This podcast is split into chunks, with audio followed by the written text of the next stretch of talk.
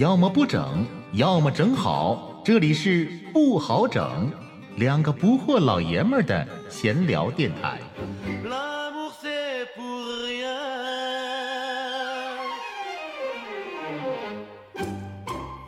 来吧，既然生活不好整，就把酒杯碰出声。我是老布，我是老好，不好整，今天隆重开整，隆重开整来。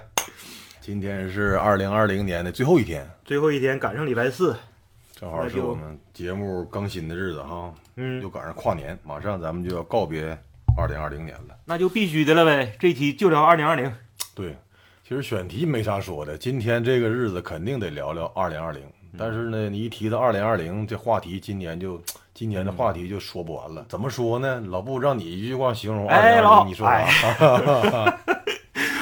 我刚想问你呢，我也预感到你要问我了，太不好回答了，被被你稍微抢先了一点儿啊。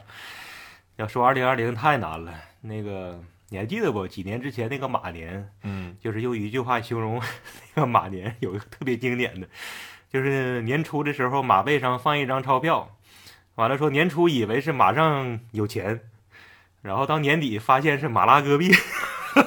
你记得这事儿不？我知道，记得记得。今年这个鼠年，那我说啥呀？我怎么来呃归纳呢？这一年香蕉你个巴辣的，这个这个鼠这个不好整段子。是关于这老鼠的成语，好像真没啥太好的哈，就是不知道是冥冥之中影响了这个今年这个二零二零年。其实我嗯刚才我突然想到一个有个谐音的，咱也是顺着这个网络时代自创的语言的这个这个潮流啊，想了一个殊途同归，殊殊殊途同归。殊途同归。嗯对呀、鼠年嘛，真是对所有地球人来讲，这是所有地球人，全世界来讲都是最最最艰难的一年。真是，反正不管无论如何吧，咱大家都把这个这条鼠途快走完了，鼠途同归。殊途同归。哎，不错呀，这个说的很好，殊途同归，很唏嘘，也很值得庆幸，是不？咱们现在还在这儿，还活着，还活着。哦嗯，这玩意儿人类，呃，善于创造，也善于毁灭。就好的时候呢，大伙儿各自追名逐利的征战不休。完了，面对灾难的时候，其实也未必能团结。反正呢，嗯，我是真的是对人类的团结是没啥信心。那个，呃，但是要说人类但凡还是要有团结的那一刻的话，那估计也就是这个时候了，就是面对共同的敌人和灾难的时候。对，就的确是鼠年二零二零，磨难重重，不管咋地也走到了年底，殊途同归，总结的好。你这总结的显然比马拉戈壁更有逼格。比马拉戈壁更加马拉戈壁。二零二零要过去了，这灾灾难还远没过去，还得延续到明年呢。你看，这不沈阳这不又出现病例了吗？嗯又开始防控了。对，你看，这是咱们看大片儿，就看到劫后余生的那种场面，都很感动。那现在还远远没到劫后余生的场面，还得挺。那相比于年初的时候，反正我是有点那种老战士的那种淡然了，就是至少不那么紧张了。对，是不是也是了啊？对，专家不也说过吗？可能所谓人类要开始跟病毒跟病毒长期共存吧，可能也是因为这个，不不知不觉这一年，你说我们已经慢慢的习惯了跟这个病毒共存了，对这新冠病毒嗯。但是呢，这日子什么时候是个头儿？你说呢？那过不下去就离呗。离这事儿民政局关键他管不了啊，他要能管就好了。嗯哎，对了，不是说明年从一月一号开始，民政部门实施的这个新的离婚流程吗？加入了这个什么两口子冷静期哎，。对，有冷静期。嗯哎呀，那跟这新冠离婚，我是一点儿也不想冷静，赶紧把那小绿本给我发了，我我他妈不想跟他过了。不要，我也不要。呃，现在大伙儿不都评选二零二零的年度汉字嘛，是不？每年都评一个，外国也都选那个年度词语。我看外国选的基本都是一个词儿，就没啥争议，就是叫 pandemic，就是流行病、大流行的词儿哦。嗯哦，那个国外的媒体就基本都选了这个。要是用汉字来说呢，这个就可以用一个字儿，就是疫，疫情的疫。嗯这个嗯 pandemic 就是特别写实啊，就是今年真是疫的一年，但是也挺悲观。要我说这个有点悲观，咱就用离得了，离，这不离不是说买房子假离婚的离，就是大家实在不想跟新冠在一块儿过了，表达一种决心和希望，就苦中作乐呗，离。真是这这一年下来，咱不管说从个体到整个人类吧，不敢说有什么进步，但至少说大伙儿都学会了一种叫苦中作乐。嗯嗯，对，苦中作乐，一切往前看。后来这一年真是也诞生了很多关于关于疫情的笑话，是吧？一开始大伙儿都很害怕、很紧张，后来开始 变成出来很多笑话。嗯，这一说这个苦中作乐，我倒是又想到一个呃作为年底总结的词儿。那你说殊途同归，那我就说鼠目寸光吧，就是即使是老鼠的眼睛，也还是有一寸的光亮。就这个光亮，就是咱们现在鼠年年底看明年看牛年，就即使要跟病毒长期共存，但是还是要往有光的地方去看，就哪怕有那么一点光也好。呃，希望明年牛年咱能够扭转乾坤吧。反正扭转乾坤二对呀、二零二零年也过去了。其实鼠目虽小，但也有春光；疫情虽猛的，也有希望。整一口呗，为了即将过去的二零二零，整一口。来。C'est 稍事休息，听老布和老好继续整。继续整。其实提到今年这个疫情，可能我们这个做节目之前，在准备的时候想一想，二零二零咱们能聊啥？其实疫情这个事儿是跨不过去的，跨不过去也可以说疫情是整整个二零二零，甚至可以说二十一世纪这个后后无来者不敢说，但是这个今年二零二零这个疫情应该是整个这个世纪最大的一个话题了。有可能。但现在悲观点来讨论的话，现在这不这两天又出现变异的病毒了吗？太可怕了，太可怕了。病毒也是在斗智斗勇呗，对，那个一种正邪较量。但是，哎呀，说到这个正邪，也不知道谁是正谁是邪。那个越来越有反思，就是说，其实人类才是地球最大的病毒。因为人类要是一天到晚不这么瞎折腾，地球也不会弄成现在这个样子。对嗯对对，有可能就是自我毁灭的开始。一可能有个说法叫“二零二零是地球毁灭的元年”，嗯，就是 再过一段时间，再过多少年往回看，就会发现，哎呀，一切始于二零二零年的那场冠状病毒。真是现在已经到咱们录节目这一天为止，已经超过八千万人，全球已经超过八千万人感染确诊，嗯，八千万。这个数字太可怕了，我觉得一七十亿人嗯，的一个地球村，每七十个人里面就有一个是这个确诊患者。但是从这方面来讲，我觉得更能凸显出咱们中国的这个这个伟大，当机立断是吧？把一千多万人的一个武汉这么一个大城市说封就给封了。嗯，现在来看，如果没有那种当机立断的那个行动的话，我觉得可能疫情在中国可能应该是另外一种结果。呃，像刚才你说，全球一共感染了七千多万人，然后但是吧，我们是始终就是觉得这个好像只是一个纸面上的一个数字，因为吧，毕竟我们中国大伙儿的生活，也就是最近沈阳又冒出来两例，大伙儿就是心里边又起了波澜。已经好多好长时间了，我们真的是觉得生活已经都恢复如常了。嗯，对对对对，包括你看十一期间旅游那么多个游客出行，但十一你看国家的各种管控了，包括景区限流了，包括可能老百姓自己也知道防控，十一期间竟然没有集中的或者是哪怕小范围的爆发也都没有。真的是一个壮举。在国外一天还水深火热、要死要活的时候，我们这边我记得大概是从三月、三四月份，生活就是真的就开始基本恢复了沈嗯阳最近刚刚又出来这么几例，大家心情再次不平静。在这个之前，已经享受了大半年的那个正常生活了，对吧？其实我相信沈阳这回，包括大连这回的疫情，也能在短期之内给控制下来。我记得五六月份北京新发地市场的那回爆发，也是将近一个来月，基本上就平息了。现在国家包括各各个这个各级别政府对这个疫情的这个这个蔓延，已经有一个比较完整的、比较这个成型的一个防控体系。对，包括老百姓对这方面对这个政府下的任何一个指令，老百姓都能够无条件的这个这个去听从。嗯，这种壮举真的是只能发生在中国，对是吧？你品一品。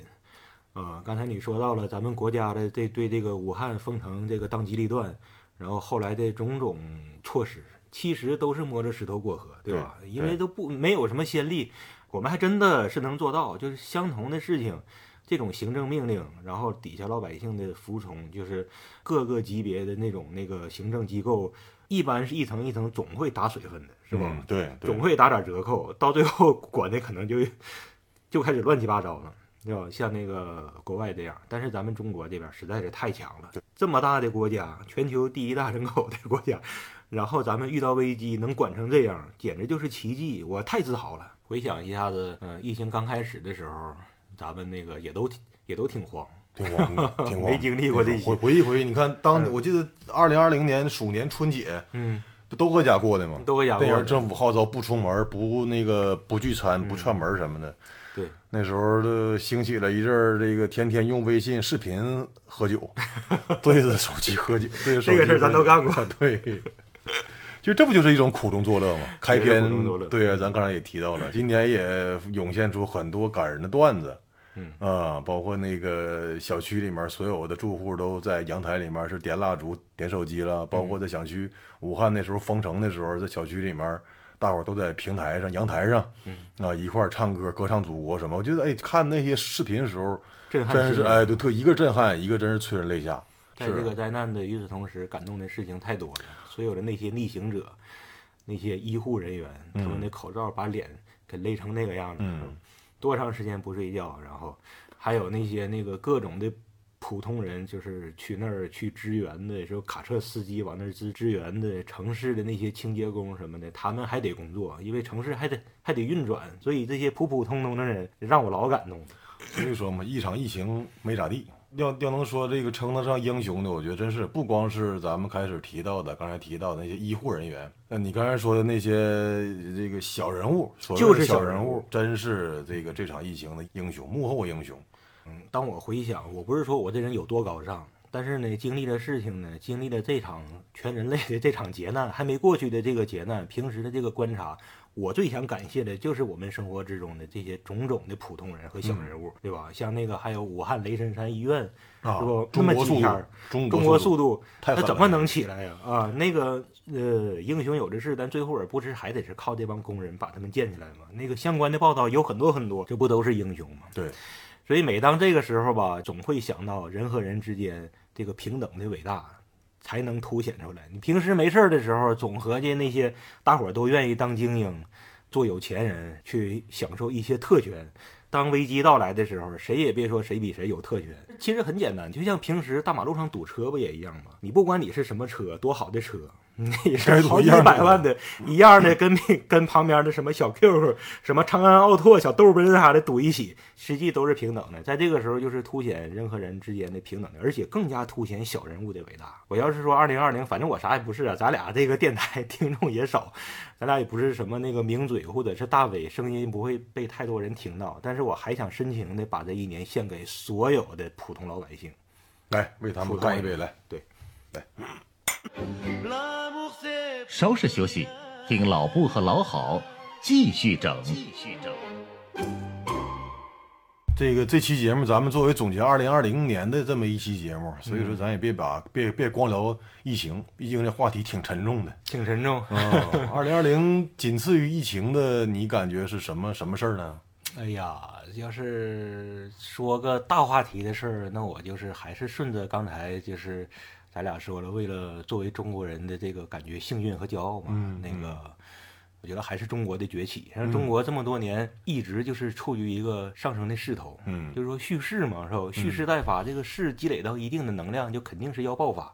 确实是感觉中国这些年一直就是在蓄这个势，现在就是疫情这个事情，那个整个的这个管控，我觉得它就是一个就是能力到那儿了才能做到。但是就凭我的肉眼，我也是觉得咱们确实是在起来。是，虽然这一年有周边国家的一些打压啊，包括那个在经济上，包括疫情刚刚发生的时候，在那个呃疫情的源头上，他们对中国的一些误会，包括一些污蔑，但这一年下来，种种事实反驳了这些国家怎么讲打压也好，污蔑也好，这个是让我们非常自豪的。我觉得，嗯，这个东西吧，说是没有用的，你还是得是必须得是事儿上见。实践去证明。啊，那个就是我认 认识的很多很多的那个在沈阳的外国人也好，或者在中国的外国人也好，因为我这一直就是这么多年一直认识很多，他们见过一点世面的来过中国的人都被中国的现在这个国家到底是啥样全给惊呆了。哎呀，原来中国已经发展到这个程度了，这是这不是我们吹出来的。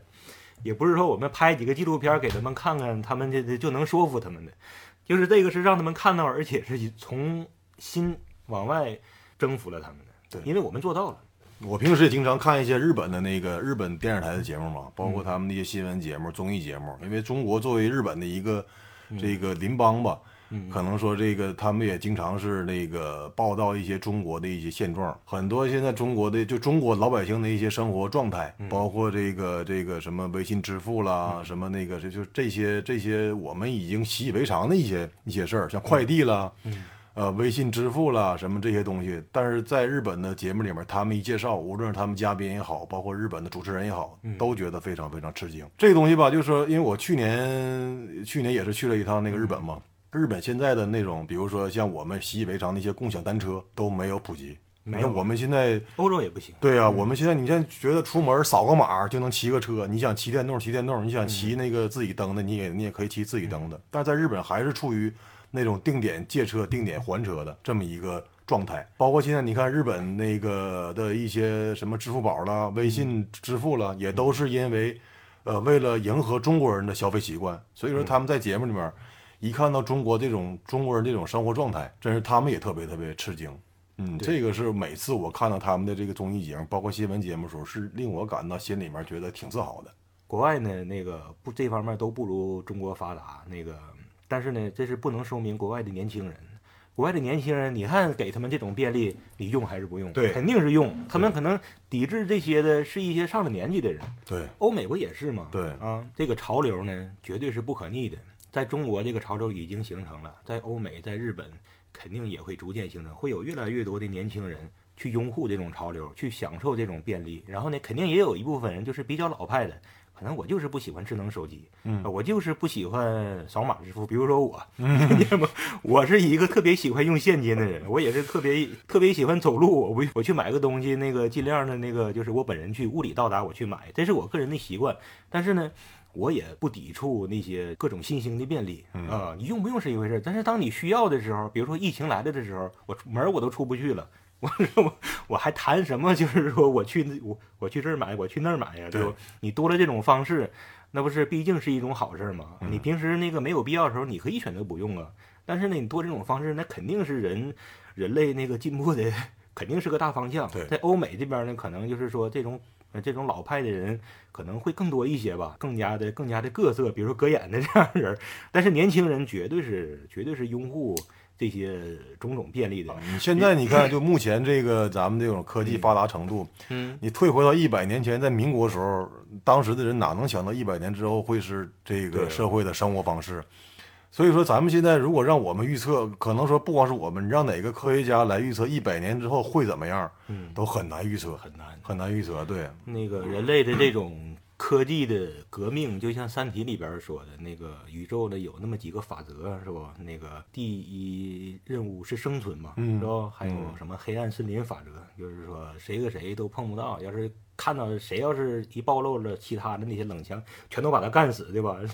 整个宇宙其实就是个黑暗森林。完了，还有一个什么呢？就是说信息是存在大飞跃的，嗯大爆炸的。这个真的是说的很准。这个刘慈欣也是根据以前的这些来总结的，发明了蒸汽机，那个工业化，这就是一次大爆炸。对然后有了互联网，这又是一次大爆炸。那基于互联网之上，最近这些年我们简直都是不敢不敢相信，我们现在活了四十多岁，是经历了这一切的。是吧？我们小的时候那个没有网络的时代，到现在这种手机，这是多么大，这想都不敢想。就是比如说十几年前那时候，刚刚要进入三 G 时代的时候，嗯，还觉得这这这三 G 太方便了，没想到现在十多年已经到五到五 G 了。现在快到五 G 了，5G 了对呀啊多少百年、上千年，可能人类都是那些没经历过这种科技大爆炸的那些人类，反正也都那么过，也都不敢想象那个还能过得更加方便。结果夸一下子，那个经历了那个什么什么工业化。蒸汽机时代的那些人，就是他们经历了一把，然后又过了这么长时间，那个不断的提速，汽车、火车，又是什么飞机，现在有了网络了，然后我们正好是作为这个这次科技大爆炸的一个见证人，我们见证了这个了，是吧？那都真真是不敢说，那可能再过几十年以后再来一次技术大爆炸，是我们不是我们不敢想的。所以说现在吧，我就刚才突然想到，现在有很多科幻片，它只能预测到，比如它只能想到未来的几十年或者十几二十年之后会什么样。我应该印象里面没有哪个片子说未来一百年之后地球会是什么样，因为可能说他也想象不到。因为我觉得科技的发展，这个时候这个这个东西是从几，其实是呈那个几何型的这个速度去提速的。就是加速度越来越快，对速度越来越快，然后它那个加速度也是越来越快，几何级速。哎，所以那个要是说，嗯，现在共同面临这个呃病毒的大灾难的时候，可能确实是需要，就是说，在另外一方面也得提提速了，就是科技提速的太快了。嗯这个吧，我也想想说一下，咱俩也可以聊聊这个事儿。就是你要是不碰上事儿，那大伙儿谁都不合计。现在遇到灾难了，大伙儿就开始反思的多，那个是不是科技发展的太快了？人类的进步，一个是科学技术的进步，还有一个就是文化的进步，缺一不可。应该是同步的，应该是同步的，嗯不同步肯定就会出问题。现在就是科技太进步了，然后这个文化、道德、这个哲学方面的领域，现在就感觉已经有点落后了。所以说，这个人类把地球霍霍成现在这样，不堪重负。那个要为啥？就是说，二零二零是那个地球毁灭元年的，有这种耸人听闻的说法。但是你这种说法下面，你要是真的是把那些事儿一个一个摆出来的话，你会觉得多多少少去相信的。你看这一年，澳大利亚的大火烧成的那个样儿，嗯，然后烧了好几个月，嗯，对呀、南极那边的冰出现那么大的裂痕，那么多的物种都死了，昆虫啥的现在都不复存在了。然后还有特别严重的是北极，北极都已经这预测再有几十年，北极的冰就将不复存在了。嗯北极的冰不复存在，不是说它那块儿的没有冰了，都变成水了那么简单的事儿海平。面上升，影响了多少事儿？这是一系列的连锁反应，就可能就发生在我们的有生之年。我们可能在临死之前，可能都会赶上那个北极消失的这一幕。那那那个时候的生态会多么糟糕？还有什么红海藻啊？现在在全世界的海岸线都发现了，怎么怎么很多很，然后再加上这个鼓包的这个全球大流行，嗯是吧？这个新冠，就是说让我们不得不反思，是不是科技有点太快了，人这个这个道德方面落后了。这几天新闻不是报吗？现在南极那边已经发现那个新冠病毒了。那南极啊，啊，所以说人类最后一片净土现在也有新冠病毒了。所以说这两天我就在想哈，嗯。假设这个新冠病毒是一部电影的话，嗯。那么到最后新冠病毒被人类战胜之后，嗯。然后这部电影的最后一个一个镜头应该是在南极的某一个冰层里面还隐藏的一个新冠病毒的 病毒株，毒株，对，然后可能在若干年后再拍续集，在南极冰川彻底这个融化之后，这个病毒又又出来了。我这两天我这两天想的是这个事儿，你这个可以写一个科幻小说了，还有续集的，续集你都想好了，真是不错。真是像啊、像你这么这么说哈，就确实是人类这么些年科技也发达了，但是对于地球的这个这个所谓造的也也也越来越严重了，造的太狠了，祸祸太严重了，是。稍事休息，听老布和老郝继续整。继续整。刚才咱们从这个新冠病毒聊到中国的崛起，然后后来又又又跑题儿跑到这个 这个全球的这个科技发展，以嗯，及咱俩这个操的心有点大了。呃把话题拉回来吧。二零二零，我觉得二零二零不得不提的还有一个事儿，就是体坛那几个大佬的去世。从年初的科比啊，科比，对包括到年年尾的马拉多纳，包括罗西，啊对对对这中间还有什么像中国的一些高峰文啦，还有演艺圈的一些一些提到高峰文，就能咱们辽宁球迷要唏嘘一件事儿，就是辽宁队不在了。啊，也是今年发生的事儿。既然是年底总结节目，那就肯定是要说一下二零二零年，呃，离我们而去的人和事，对是吧？科比年初就是在新冠疫情的时候，太惨了，我觉得就是没有想到这么一个这个 super star 大明星能够以这种方式来谢幕，而且吧，是不是我们有孩子？其实我照比科比来讲，我觉得更可怜的是他孩子。哎呀，小孩十多岁，而且在篮球天赋上也是继承了科比的一些衣钵。真的是那个，因为他是名人，所以对咱们造成的冲击就很大。那我觉得恰恰也是说明了他也是个普通人，对吧？他不是神，super star，super star 该摊上倒霉事儿，他也躲不过去。你再怎么 super，你也会倒霉。这是纯倒霉的事儿，就摊在他身上了。因为咱生活里边不光是小老百姓，比如说。那个出个什么灾祸咋地的，那个名人啊，那种这种级别的巨星，一样能摊上就是这么巧的倒霉的事儿，是是吧？是，包括老马马拉多纳，这个老布还特地弄了三期悼念马拉多纳的这个节目。啊，一开始没想弄三期，一开始就想说一期，然后一说就一说就说开了。还有谁离我们而去了呢？刚才你说到高峰文，高峰文，对，高峰文的离去和辽宁足球离我们而去，这是可以放在一块儿一个事儿是吧？一个事儿对，性质是一样的。对于我们辽宁人来讲的话，啊，对他是辽宁人，然后也是为中国足球做出的突出贡献的人，而且也是一个挺悲剧的人物。嗯因为高峰文他经历了好几次黑色黑黑色三分钟、五分钟，反正是在他正好是在他的最可惜的一次，只差一步到罗马就是他的事儿。对，但是高凤文那个年代只差一步到罗马，那个时候的那个中国足坛真的也是赶上了一波特别好的运动员。嗯啊，那个像什么唐尧东啊、刘海光啊那帮人，那个我们辽宁也贡献了一对，批当国脚时赵华庆什么的。是以辽宁队为基础的这么一个国家队，所以说在中国足球上三分之，一是是辽宁人。对，嗯所以在中国足球上，辽宁人就是以前的辽宁队确实是值得辽宁人去吹一把牛逼的。可以啊，嗯那个李英发，东北大帅李英发的年代，对那个辽宁十连冠，而且呢，辽宁队为中国获得了呃亚俱杯嗯第一第一座，也是多少年里边第一座，好像是前几年那个是谁？深圳还是恒大还是哪儿啊？啊，恒大还是哪儿？好像是哦又得了吧？反正很多年不看中国足球了。但是，一九九零年还是八九年，哎呦，这个记忆都忘了。那个还是九几年，九十年代初，反正是辽宁队得了得了一次亚俱杯嘛，那是中国足球的巅峰了。对，所以辽宁队儿在二零二零年解体了，对我们这个年纪的球迷来说，只剩唏嘘了。因嗯为我估计多少年都已经不再看甲 A 了、中超了，都不看了。但是这个这个东西没了，还是让人一一番唏嘘一嘘。番唏嘘，对，啊、嗯而且这个就是频率越来越多的时候，我们也会警惕的。这怎么自己喜欢的人开始越来越没了呢？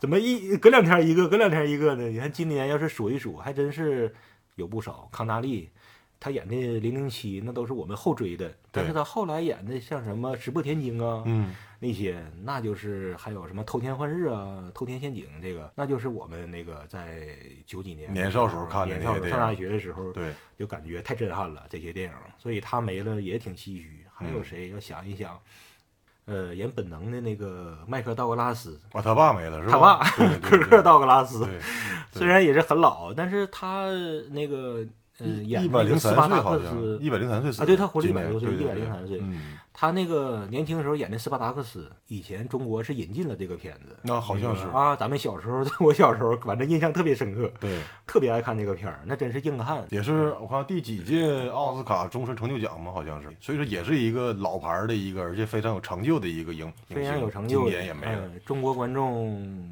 也不陌生的。对啊，对，像还有谁呢？那个有个叫刘江的，对吧？刘江是那个高，实在是高那个，高实在是高，汤司令。既可以端土八路的老窝，又能解西平据点之围。高，实在是高。地道战汤司令，那个那个还是咱们东北人啊？哦是吗啊是是是，哦他是祖籍是辽宁的还是什么？对，那个高实在是高。然后还有《闪闪的红星》里边那个我胡汉三又回来了。没想到吧，我胡汉三回来了。这柳溪还是我胡汉三的天下。过去谁拿了我的什么，给我送回来；谁吃了我的什么，给我吐出来。有人欠我的账，那可得一笔一笔慢慢算。刘江嗯是真是为数不多的，像陈强了，他们几个为数不多的演反派，能够让人家，呃，让大伙儿一个是记烦不恨住，然后另外是不烦不恨，对对对，嗯，那时候中国几大反派了，应该是吧？咱们小时候看的老的电影，陈强、陈强、刘江、刘江、嗯葛存壮，葛存壮，对对对，都是演过日本鬼子的，对，刘江后来在《西游记》里边还演了阎王。啊，是吗？啊，那 个脑袋上面整了两个角的滑稽，呃，嗯整俩凸起，特别有意思。那个，对，还有谁呢？那个，对，还有两个著名的播音员，中国嗯播音的大佬，谁？那个赵忠祥吗？哦哦，赵忠祥是一个，还有一个女的叫沈丽。我为啥那个那沈丽我不知道，啊？沈丽，我估计你一看到她照片，那肯定知道，是吗被称为是中国第一个播音员，是个女的。央视的吗后来后来满头白发，央视的。就小时候有个节目叫，呃，叫什么服务？哎，叫什么为你服务还是什哦么玩意儿的哦啊？哦哦那个反正我我是看过他记过他那个片头，为为您服务。为您服务，片头是个动画片儿，是不？你想起来了吗？对吧？想起来，想起来，对，沈丽啊，他啊呀，那老太太比赵忠祥还要大，是吗她快九十了吧？然后也是纪念没的。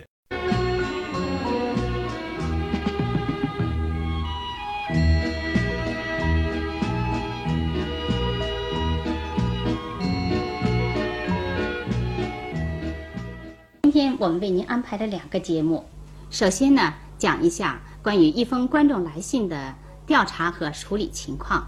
那不因为是那个，就是我老婆不也是从事播音工作，哦 所以说我就是对这个稍微的多关注了一下子。那个要不播音，实际上其实这个事儿也挺有意思。说到这个播音，那个还有就是说到马拉多纳的时候，我不是还提到了宋世雄嗯，对，啊？那个年代小时候咱们从小都是听宋世雄那时候体育节目就是宋世雄一个人，就好像就是一个对人对，啊。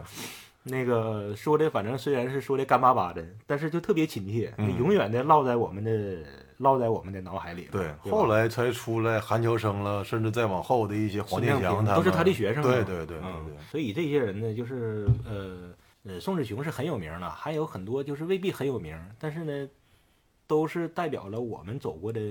经历的那些时代，一个一个的，但是宋世雄还活着呢。哎，对了，说到播音员，我还想再差点把宋世雄给说死。没有没有 没有，我是强调一下子。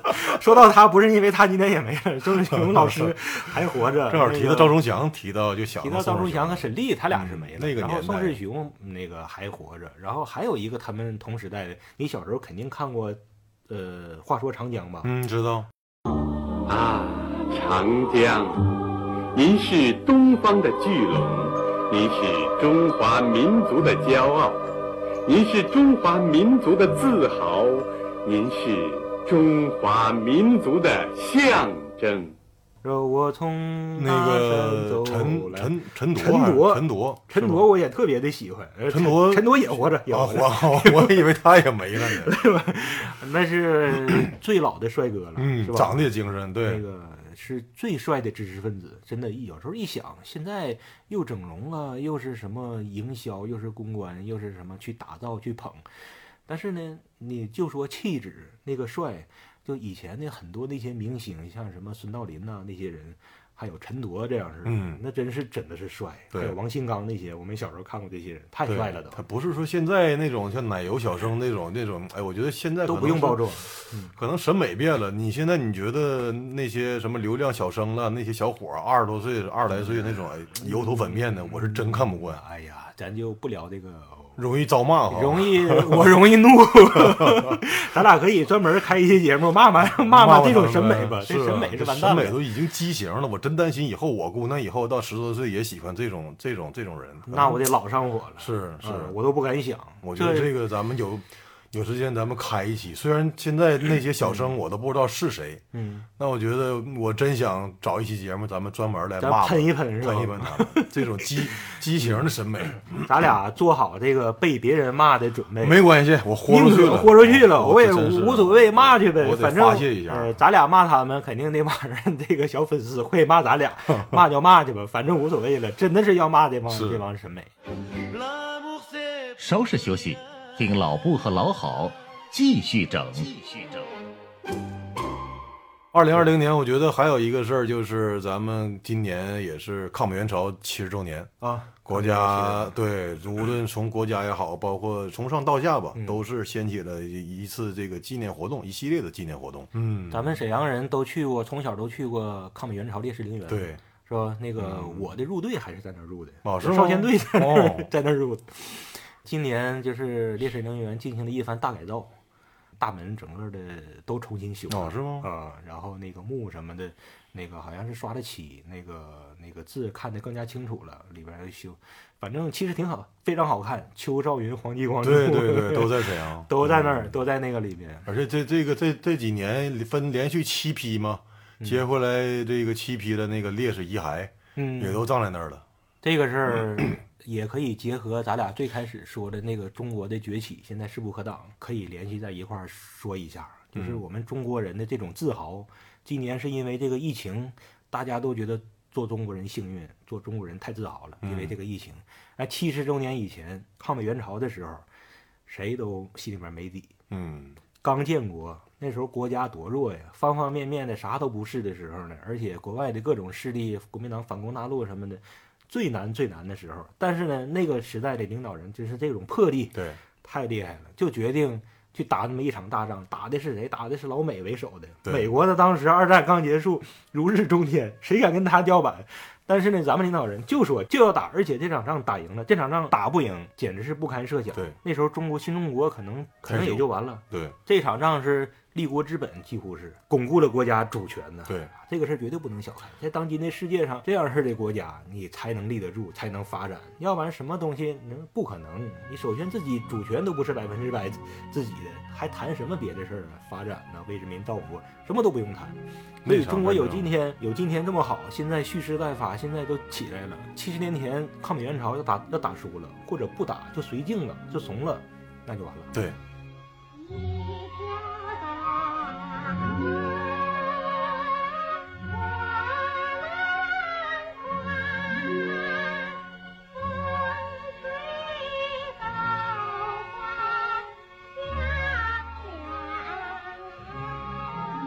提到抗美援朝，我家还有两个抗美援朝老战士呢。哎，对，嗯，一个是我大姑，一个我看你是朋友圈了对，一个是我媳妇儿她姥爷，都是抗美援朝老战士，当年都是跨江过去参加过战斗的。啊这不今年那个中央军委不是给这批，现在据说好像全国就剩一万多人了。哦，这批老战士，对，然后给每个人一个那个奖牌嘛，那个嗯奖章。我大姑现在还健在，九十五岁了。我媳妇儿她姥爷前两天刚去世，那场仗太不容易了。对呀？对呀，军事实力差的也很多，而且你看那时候中国几乎没有没有空军，对呀啊，对呀，就是制空力量几乎没有。对对对，咱们小时候都看过上甘岭那场仗打的，那个真真实的情况，只有比上甘岭里面要更艰苦一百倍。对，那么冷，那个什么，哎，今年的新电影《金刚川》，我还金刚川你看我看了，你挺好嗯看了虽然我准备，我做好哭的准备了，我就 确实不错，虽然这个网上大伙儿有有很多人对管虎的指导水平，嗯，呃，产生了很大质疑，但是我觉得那个故事，就那个故事来讲呢，特别后来最后张译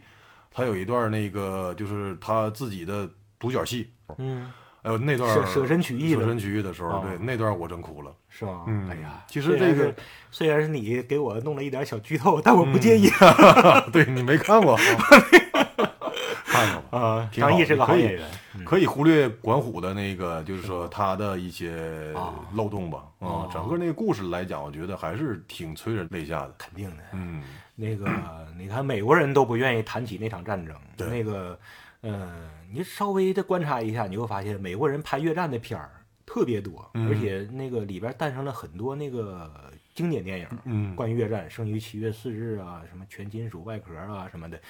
但是呢，关于韩战，你看美国拍了吗？很少。是吧我就看过一个，还是一个，还是一个，还是一个无厘头的喜剧片儿，像那个什么野陆军野战医院。嗯美国拍韩战就是几乎几乎没拍过，我就没看过别的，我就看过那一个。然后呢，各种书啥的写的也少，就是一场美国人自己都不愿意回一种忆起来的逃避，一种逃避。对，这个可能有更深更深层次的原因，我也说不清。然后嗯关于呃那场仗，就看上甘岭就行了，里边诞生了那么好听的歌，那个那样对，我的祖国，然后那么艰苦，所有的中国人今天年轻人一定要回过头来了解一下子嗯抗美援朝，一定要知道抗美援朝对我们中国人意味着什么。所以今年抗美援朝七十周年，嗯，这个事儿在二零二零，咱们说二零二零回顾的时候必须提这事儿，是吧稍事休息，听老布和老好继续整。继续整。提了很多国家和世界的大事儿。啊，二零二零，你自己有什么值得回味的事儿没有？行啊，咱俩老不老好，终于不再操心世界大事了。操心操心自己的事儿。操心的太多了。自己的事儿，今年回顾回顾，在电台里说的话呢，就是开了电台。嗯嗯，咱俩有一期节目还把这个电台的幕后花絮也说了一下啊说了为什么电台怎么开的由来，对，由来嗯那个不重复了，希望大伙儿那个要感兴趣，往前翻一翻，呃，幕幕后后大刺花幕后大刺花，嗯听听那个。电台一晃，其实你看这一期节目上线应该是第二十三期了。这一路走来，我觉得两个多月、三个来月啊，挺有意思。其实挺有意思，挺有意思从开始的紧张到后来的，现在我俩录节目已经很从容了，两个两个老油子，包括后期剪辑了，我觉得应该是达到我们的初衷目的了，就是说通过这个电台来给自己的业余生活找点乐子。对，嗯，然后现在我就现在我的心情呢，我是有点突破自己的那个突破自己的喜好了。现在开始呢，想把这个事儿给它做好了。嗯你既然做了，一开始就是嘴上说啊，既然做了就要做好，要么不整，要么整好好。嗯但是呢，那个还都是给自己说的。现在呢，就是有点想给听友、嗯听众说一说。嗯咱俩现在也算是有点听众了。嗯嗯，喜马拉雅上还不多，但是懒人听书上已经有将近五千个五千个粉丝，嗯嗯，播放量已经快到两万了。对对对对啊喜马拉雅上也快一万了，好像。喜马拉雅对上对，然后听众多了，很多听众都热心的留言呢，跟我们互动啊，都表示愿意听我们节目，而且好多还真是出来了一些铁粉儿，嗯还有给我们 提供了那么多红酒的啊，那个还不愿意留名的粉丝，你说让我们多感动！没想到做电台能做到做做到现在，所以现在就是说，要么不整，要么整好。现在开始是给听众说，很有收获，是吧？嗯，所以说也希望大伙儿多点关注，嗯多帮我们推荐一下，多帮我们分享一下这个节目，我们俩肯定是会用心的去把这个节目继续做下去，并且要做好。做的精彩，也是真的是我是很享受。嗯那个这叫啥呢？叫突破庸庸碌碌的日常，嗯这好像是一种姿态，不愿意为了生活而妥协。像今年二零二零有好多那个年度的热门的名词儿，是吧？嗯，什么内卷呐、什么中年凡尔赛呃凡尔赛啊，那个打工人是吧？打，工人、干饭人，其中有不少，其中有不少都是苦涩的。啊苦涩的东西，那个才才容易击中心灵，形成那种流行词汇。都是说那个生活的无奈，生活的苟且。嗯，咱俩做这个电台，实际上就是表明，就是要突破这种庸庸碌碌的苟且和日常，做点不一样的事儿。在苟且里面找到我们俩所谓的诗和远方，是吧？啊在做节目的时候，对啊，因为每次做节目都能够看把手机调静音或者关机，然后呢，在做节目的一个过程中，嗯，对，能够给自己一个放松。因为现在天天庸庸碌碌的，包括这个今年这个大环境也不好，大环境的影响下面，我们可能说每一个人都有各自的烦恼。对，哦、通过这个做节目，首先我们俩很快乐。如果说能够把我们的快乐通过节目，通过这个网络，如果能够传达给呃各位听众，嗯，我觉得这个可能是我们最想看到的。嗯哎，说到咱俩的这个组合，我又想到了咱俩今天拍的那个广告片，啊，触了一把电，还那个回归了童真啊，回归童真自己鼓捣，自编自导自演。扮演两个牛仔。我看咱俩再找个机会把这个拍片的故事好好的讲一讲哦也行，以后说一下子这个事儿。出了一把电啊、这个也是今年的一个很美好的回忆。剩下今年还有啥呢？反正我对我来说，对你来说也是，咱俩可以好好说说马拉松。啊，有一期节目咱俩也说了马拉松，咱俩还特地做了一期节目，因为我跟老布都是跑步爱好者，也也也也也是跑龄也有几年了。为什么今年又专门做了一期马拉松的节目呢？因为今年对于我俩来讲，都有一个在跑步上有一个难忘的经历。对。我呢是完成了自己的第一个全马，对。老布呢是从腰伤呃嗯。病痛之后，重新又恢复了跑步，用了一年半的时间回到了马拉松。对，因为他以前节目里面也提到过，以前他在一九年的时候年初，嗯。腰部受了一次比较对比较重的伤。对，然后那时候也很悲观，包括大夫都告诉他以后你可能不能跑步了 不。要跑了，告诉我不要跑了。但是经过一年半的悲观的我用吸管躺躺在床上喝酒，我躺在地板上喝酒，吸酒。对，然后就经过一年半的恢复，这个这个他又重新开始跑步了，而且今年也完成了半马。完成半马。嗯，二零二一年老布的目标是在大连马拉松五月份的时候恢复全马。要是、哦要是能按时参加的话，要是疫情允许的话，对，二零二一年一定要重返全马。全马。我这边呢也是前两天刚报了一个郑州，郑州到开封那个郑开马拉松，啊抽签儿结果一月一月初能出来吧，啊！看看能不能中上。我今年也准签不给自己定太高的目标，今年争取能完赛，能跑完两到三个全马。啊，啊，因为现在看，刚才你也讲了，看看疫情发展到什么情况。对疫情如果能稳定的话，大连和沈阳这两个我肯定是要报的。对，那就祝你祝你中签儿，好，祝我明年二零二一年重新回归全马。好，嗯，郑开，希望你取得一个好的成绩，你肯定会的。我得先中签儿的，你得先中签儿，对，先先祝你中签儿。一月十号左右能公布抽签结果。嗯说到郑开，多说两句啊。郑开，你不是也让我报个郑开吗？啊我我没报，我是觉得我从郑州坐火车去过开封，啊，这一路上真的是啥也没有，我怕我没有动力。郑开被称为是中国最直的马拉松，对对对，但是而且他那个郑开吧，他那个赛道特别平，嗯，所以说正对啊开呢就是比较适合 PB，呃比较适合出成绩。郑州我也有特别好的朋友，那个开封也是我特别喜欢的地方。嗯，开封我前几年去过一次，是不挺好。对啊对对，我特别喜欢开封那个地方，河南大学也很漂亮，然后开封的小吃特别的好，是吧？然后但是郑开我就不跑了。然后你一说完那个，我还稍微动一下心，我想看看这个赛道，我就点了一下子郑开的官网，然后上面有那个呃以前的赛道的地图，我一点开发现。正开的地图跟所有马拉松的那个网站上的那个赛道地图都不一样，不一样正开只是给你详细的画了一下子起点，啊。起点各种设施，你得怎么的怎么的践行检路啊，怎么的 的各种那什么都搁那儿。然后终点之后的到了终点之后，那个平面图，啊起点和终点俩平面图，他没有那个整个的线路的，没有啊没有没有整个的线路的地图。后来一想也对，为啥呀？就太告诉你迟，就告诉你终点起点就够了，剩下的你就不用合计，就那一条道儿。我这中国唯一的一个无需让你知道那个赛道线路图的一个马拉松。稍事休息，听老布和老好继续整。要是再说咱俩的个人，呃，你家老二是不是明年也上学了？明年对，二零二一年嗯啊，对，跟你姑娘一样啊。对呀、她 比我女儿小几个月，那个明年都要上学了。今年是幼儿园的最后一天了，那是最后一年了，最后一年幼儿园上了学之后，中国现在的教育，一说也有点想骂人，算了，这个就不骂了。那个可以骂，没事儿。身在其中也是无奈，只有妥协。那个骂也没有用，徒增烦恼。那个为了明年上学做好准备吧。怎么做准备呢？我是尽量领他今年多旅旅游。去趟铁岭，去趟比较大的城市。对呗？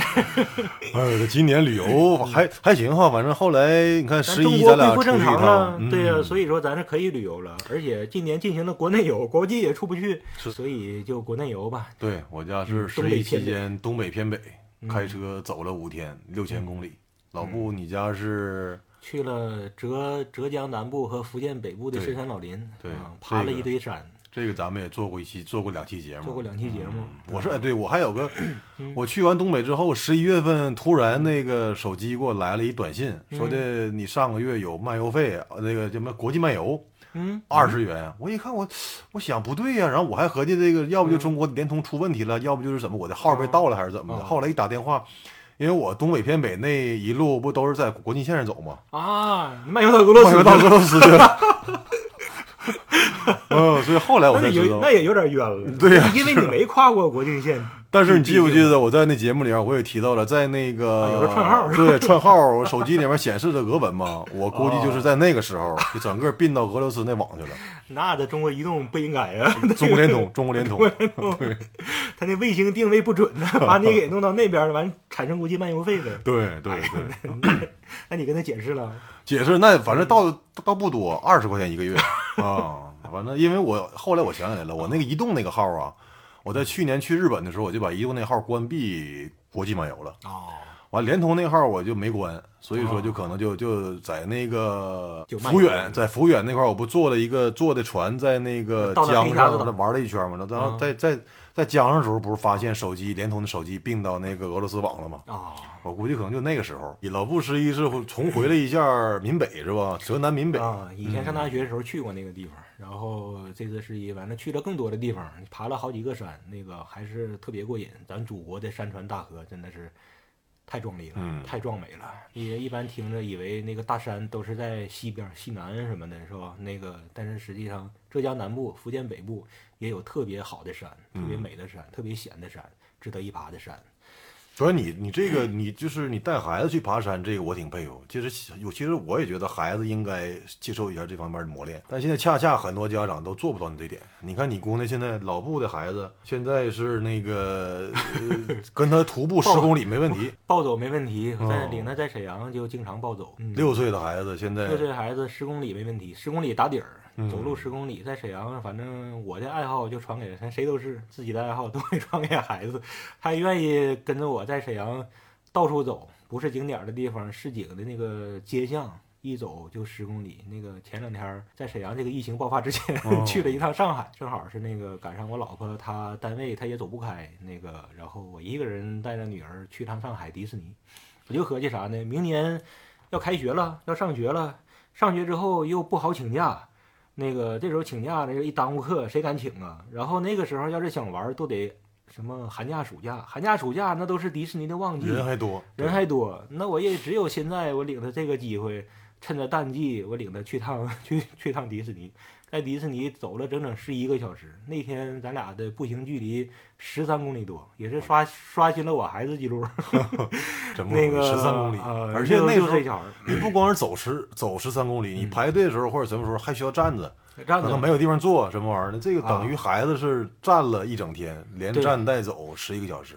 对这我觉得一般孩子早就不行了，啊，反正据据我观察，他可能是里边最能走的小孩。是不？挺不容易。但我偷摸告诉你一声，嗯，孩子三年级之前该请假请假，反正我家是。哦你家老大我还是奉行 嗯这个读万卷书不如行万里路。你看我家这现在俺家老大三年级了，这三年一到三年我也没少给他请假，带他出门旅游啥的。对，嗯所以现在我们有可能把那个上上学给他，嗯、想的严重了，可以自我放松一下，对 自己有点太紧张了，不应该呀。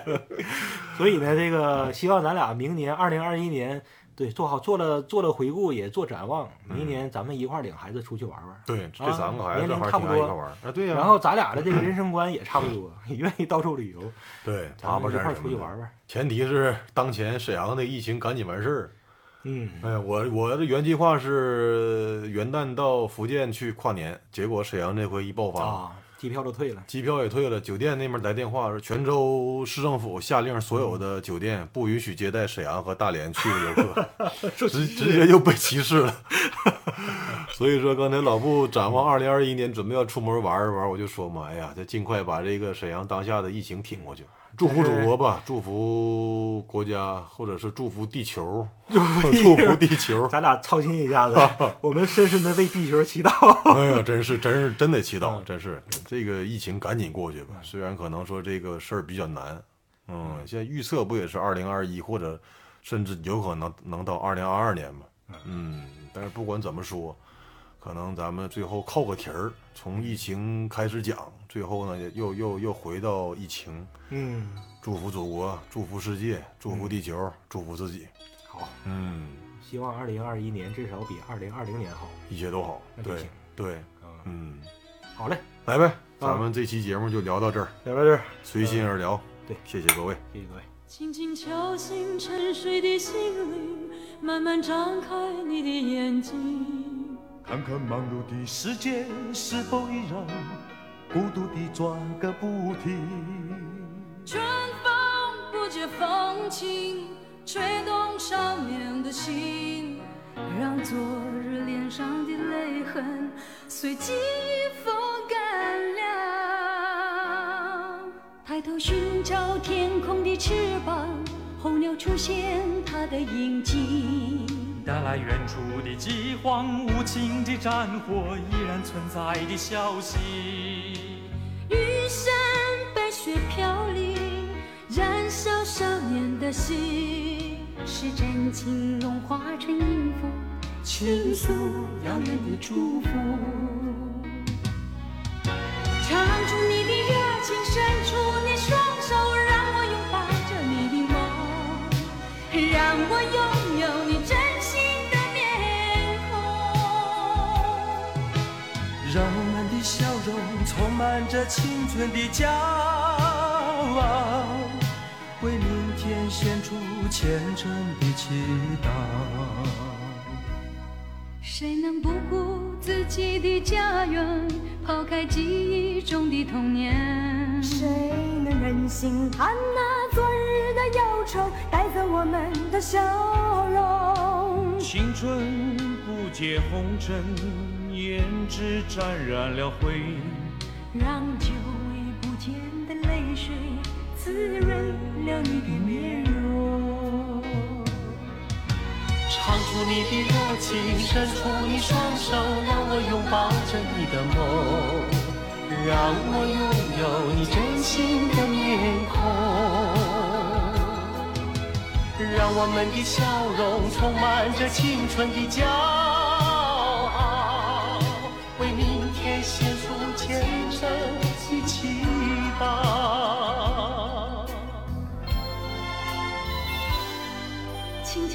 请沉睡的心灵慢慢张开你的眼睛，看那忙碌的世界是否依然孤独地转个不停。日出唤醒清晨，大地光彩重生，让和风拂出的音响谱成生命的乐章。